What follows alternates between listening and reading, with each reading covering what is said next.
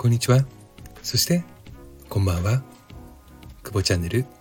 久保地です。もう朝晩非常に寒くて布団からね出たくないよっていう日がね、えー、こんだけ毎日も続いてしまうとうんそろそろ毛布をもう一枚出そうかななんて思ってしまいます。ただね私自身は寝る時間が結構ねあの遅いのでね、えー、お風呂上がりにねまだ体がほてってる中で布団に入るとどうしてもねあの暑くてたまらずに明け方寒くて目が覚めるというですね あのことを日々繰り返しております。学習しないですね、えー、皆さんは、えー、どのような、えー、毎日をお過ごしでしょうか、今日はですねうん少し、えー、新しい、えー、体験ということでねお届けできればなと思うんです。年齢をね重ねれば重ねるほど新しいことそのものがねだんだん少なくなってきますね、えー、小さい頃はねやることがやることが全てが新しくて聞くこと全てがもうねドキドキワクワクして見るもの全てがキラキラに見えてそんなね楽しい毎日を過ごしていた子供の子供の頃をねちょっと思い出したりします。一方でね、えー、自分の見えてる世界がね狭いので、え、夜見る時の、ね、夢なんかはね、えー、行動向けな夢、まあ、アニメから見たとか漫画から見たとか、えー、その他絵本から読んだとかねそういった世界観があったりあと自分が見たことない世界の先っていうのが曖昧もことになるので、空を飛んだり崖から落ちたり、えー、というねいろんなあのシチュエーションそれをね体験していたことをふと思い出しました。学生になり夢を見る世界というのがだんだんとより具体的になってきます。学校だったり日常生活だったり友達との旅行であったり、遊びに出かけている場所であったりそして社会人になると夢の舞台はさらにリアルに職場だったり人間関係だったり親子関係だったりといったものになってきます。そこには想像の余地というものが限りなく少なくなってきています。もちろんねあの大人になっても楽しいねファンタジーの世界を見ますよっていう人もいらっしゃるかもしれません。夢を見ている世界というのは目が覚めている。つまり覚醒をしている時に見ていたもの景色体験経験がそのまま反映されるとも言われていますので大人になればねもう見知った世界をそのまま夢に見てしまうとどうしてもねああなんかゆっくり休んだつもりなんだけど寝た気がしないなとかぐっすり寝ていたのに寝れなかったというね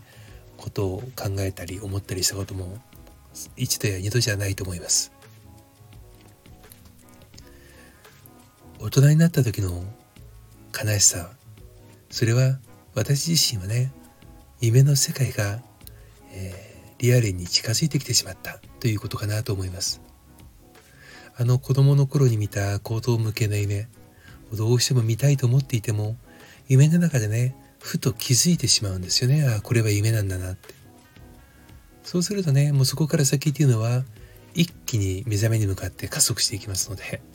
え、同じ夢を2度見ることっていうのがなかなかね難しくなってきました。小さい頃はねこのあの夢の続きは見たいと願い続けると見れたりしたんですけれどもねうん残念なことになかなかそういった機会すらもなくなってきました。さてでは悪夢はどうでしょう？小さい頃はね悪夢を見る機会というのは、えー、高熱を出した時とかね、えー、経験したことなくちょっと気が重いなという経験がね体験が翌日に控えていたりするとうなされたりもしました、えー、親に怒られた友達と喧嘩をした、えー、試験でいい点取れなかったという時も悪夢につながっていたかもしれません。大人になった時に見る悪夢はどうでしょうか？私はね昨年、まあ、ほぼ毎晩悪夢にうなされてました。そして、えー、非常に眠りが浅かったです。眠りが浅いということは疲れが取れないということです。そして悪夢を見るということは抱えていた問題や課題が解決することができていない。解決する方法が見えていない。わからない。という状況で入眠してしまうので夢の中にまでその世界が追っかけてくるわけですね。今くぼっちは悪夢を見ることがなくなりました。なぜでしょう？それはある一つの習慣をね始めたことなんです。眠りにね問題課題や苦しみ悩みを持っていらっしゃる方少なからずいらっしゃるんではないかなと思います。不眠症に悩んでいらっしゃる方睡眠時間はたっぷりとっているのに休んだ気がしない方。目覚めが悪く翌日も翌日の朝もね健やかな目覚めが迎えられない方いろんな方いらっしゃると思います。そういう時におすすめする。私が私はねできた。くぼっちゃくぼっちが取った方法というのはたった一つです。それがジャーナリングです。前にねスタイフでもお届けしたと思うんですよね。ジャーナリング。ジャーナリングってね横文字で言うと何だか分かんないけどいわゆるジャーナルですよ、えー、書き留める記録するということですね、えー、日記を書くということはねこれ大変な、えー、心構えと。そして、え継続をしなければならないので、えもう自分自身にねもう覚悟がいるわけです。じゃあ私がおすすめするジャーナリングって何だろうっていうとそんな大層なことはする必要はないんです。そんなえー、ジャーナリングのすすめ。これをね実はモッシュさんで、えー、実践ジャーナリングのすすめという、えー、ワークを30分で作らせて、え今販売をさせていただいております。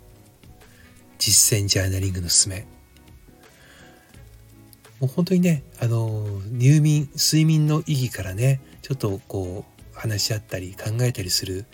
ところから始まって最後には、えー、こういうふうにえジャーナリングをしたらいいですよ入眠をしたらいいですよということを座学ではなくて実際にご体験いただくというねこの素晴らしい、えー、コースになっていると、えー、バックボッチは勝手に自負しているんですけれどもねうん。まあ本当にあの睡眠にねあの苦しんでらっしゃる方私なんかもあの今ねこの睡眠市場というのが非常に伸びてきている。って中でね、えー、寝具を買い替えるとかねあとは適度な運動をして休むとか、えー、まあ、アロマをね炊くとかねいろんなことされる方いらっしゃると思います。そこまでしなくてもこのジャーナリングっていうのはね素晴らしい効果を生み出します、えー、ぜひね、えー、Google 先生で検索をいただいても構いませんが、えー、皆さんねこのジャーナルジャーナリングについてはねあの聞いたことはあるけど何やっていいか分かんないよとかなんか難しそうとかね。あの素人だけどできるのかなとかいう方も、ね、結構お声としては聞くんですけどもちろん私も素人でした。一歩ね踏み出した時に大きな一歩じゃなくてほんのちょっとほんのちょっとつま先だけ前に出る。それがね習慣化できる一番の方法なんです。大層なことはしなくていい。ちょっとした気持ちの持ち方。これが継続をする時にはねとても大事なんではないかなとくぼっちは思います、えー、ジャーナリングのすすめ、えー、今回はこのテーマでお届けをしました。それではまた。